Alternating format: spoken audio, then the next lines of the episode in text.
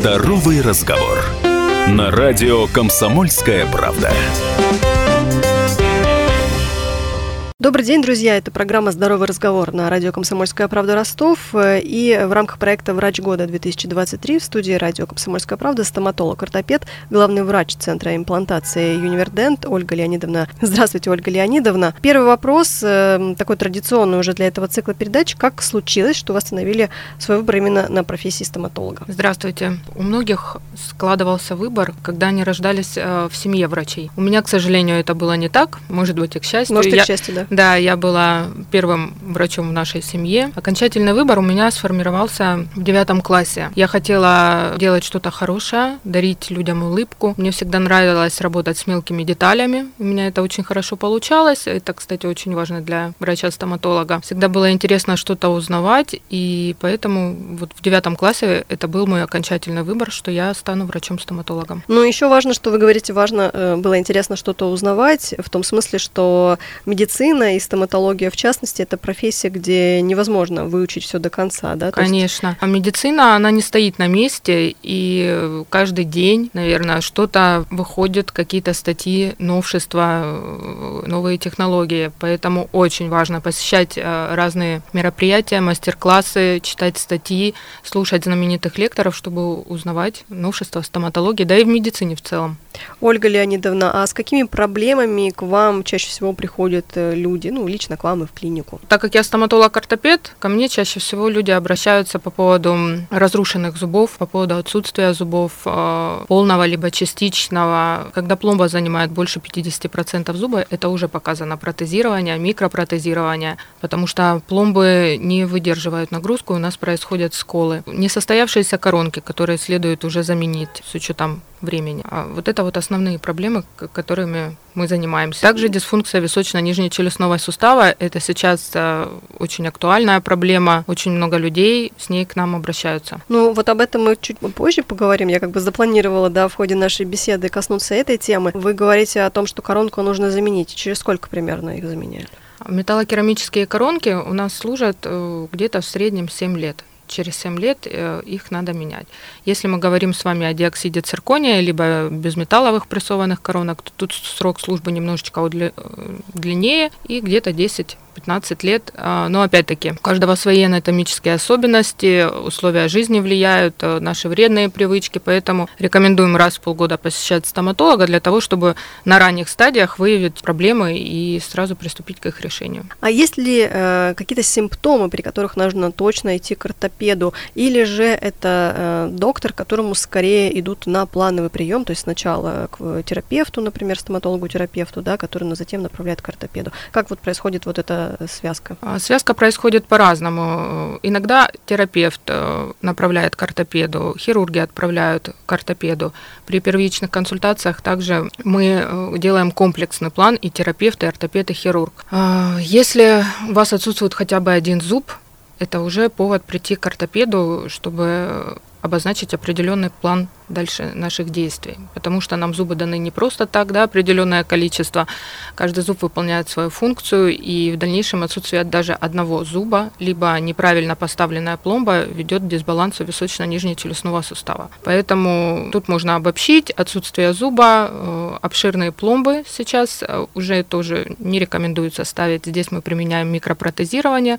Это накладочки, онлей, инлей, оверлей, которые выдерживают жевательную нагрузку и эстетический вид зубов. Полное отсутствие зубов, тоже это все к стоматологу-ортопеду. Ну, про полное отсутствие зубов это уже когда более-менее, да, понятно, а вот когда одного зуба нет, и он где-то еще не на видном месте, то часто люди, конечно, откладывают до последнего, потому что, ну...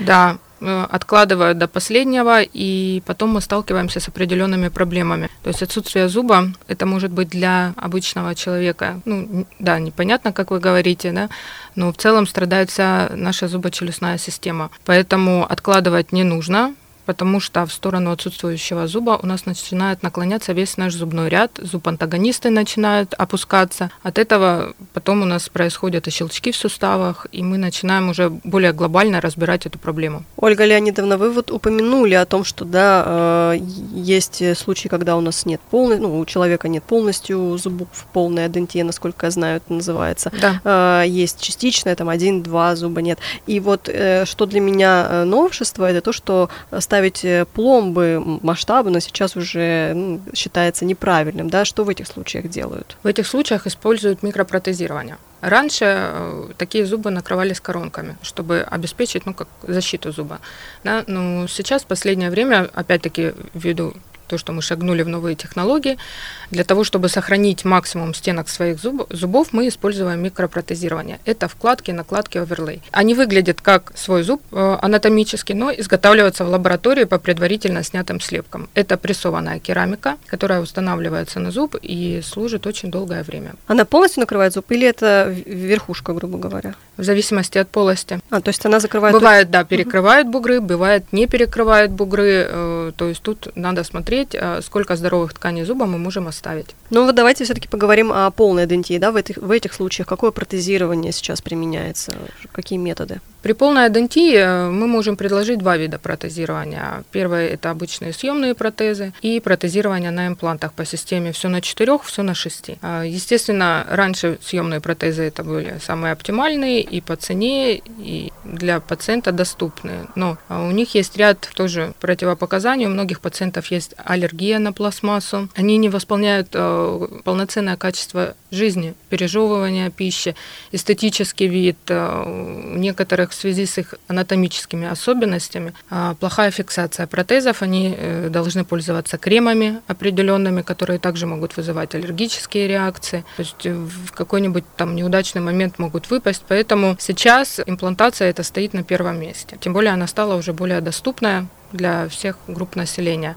Конечно, ввиду того, что сейчас уже компьютерные технологии, и пациент у нас не ходит без зубов, пока приживаются импланты, в среднем приживление имплантов у нас идет 3 месяца, и тут уже мы можем даже сделать моментальную нагрузку на импланты. Я правильно понимаю, что вот эти три месяца, пока э, идет приживление, э, ставятся временные э, да. замены, да, и уже человек может пользоваться ну, вот этими зубами. В зависимости, опять-таки, от состояния костной ткани, от его анатомических особенностей, мы можем предложить в момент приживления имплантов либо адаптационный временный протез, либо сделать непосредственно моментальную нагрузку на имплант. Э, в день имплантации сразу ставятся уже ну, временные коронки. Если частичное отсутствие, один-два зуба не хватает, что в этих случаях обычно применяется, какие методы? Опять-таки имплантация. Это самый лучший метод, э, при всем при том, что мы не затрагиваем соседние зубы, если мы говорим с вами о мостовидном каком-то протезе. Да? То есть мы оставляем свои родные хорошие зубы. А, поэтому имплантация – это самый сейчас а, доступный и метод. По каким симптомам можно определить э, дисфункцию ВНЧС и какие методы лечения в этих случаях применяются? Смотрите, а, дисфункция височно-нижнечелюстного сустава, она является как сопутствующей проблемой, так и вследствие своих анатомических особенностей. Uh-huh. Иногда неправильный прикус это тоже приводит к дисфункции нижнечелюстного сустава. То есть э, здесь надо комплексно подходить к этому пациенту. То есть сначала определить причину. Иногда одна неправильно поставленная пломба то есть либо она будет завышать по прикусу, либо занижать, уже ведет к дисфункции нижнечелюстного сустава. Поэтому здесь э, важно очень грамотно подойти к осмотру пациента, пальпаторно определить, э, сделать инструментальные какие-то тесты, э, провести диагностику точную. Это КТ челюсти и в боковых, и в прямых проекциях, а при открытом э, рте закрытом, то есть определить степень открывания рта и в дальнейшем уже выстроить правильный алгоритм лечения этого пациента. Как в этих случаях проходит лечение? То есть я же так понимаю, есть определенные методы, которые помогают справиться с дисфункцией? Конечно, есть определенные методы, но мы должны сначала выявить причину, а, от чего у нас это идет. Потому что дисфункция нижнечелюстного сустава, а, она может давать не только неправильным расположением да, суставной головки в суставной ямке, а еще мышцы. То есть э, здесь мы можем применять и тенс-терапию, расслабление мышц, да, и определенные массажи, и капы, и восстановление прикоса, то есть это уже мы в комплексе с ортодонтами взаимодействуем. Если надо, это будет протезирование, то есть, опять-таки, обсуждаем с хирургами наши дальнейшие действия. И, конечно, бывают такие случаи, когда приходится полностью делать тотальную работу, то есть протезировать полностью все зубы, накрывать их коронками, накладками, чтобы восстановить нашу жевательную функцию. А с какими, какими сложными случаями приходилось сталкиваться за время вашей практики? На самом деле э, каждый случай уникальный и сложный угу. по-своему. У каждого пациента есть э, свое видение, то, что он хочет увидеть в конечном результате, есть свои анатомические особенности, нету шаблонных работ. То есть мы каждому пациенту подходим индивидуально и рассматриваем его проблему как особенную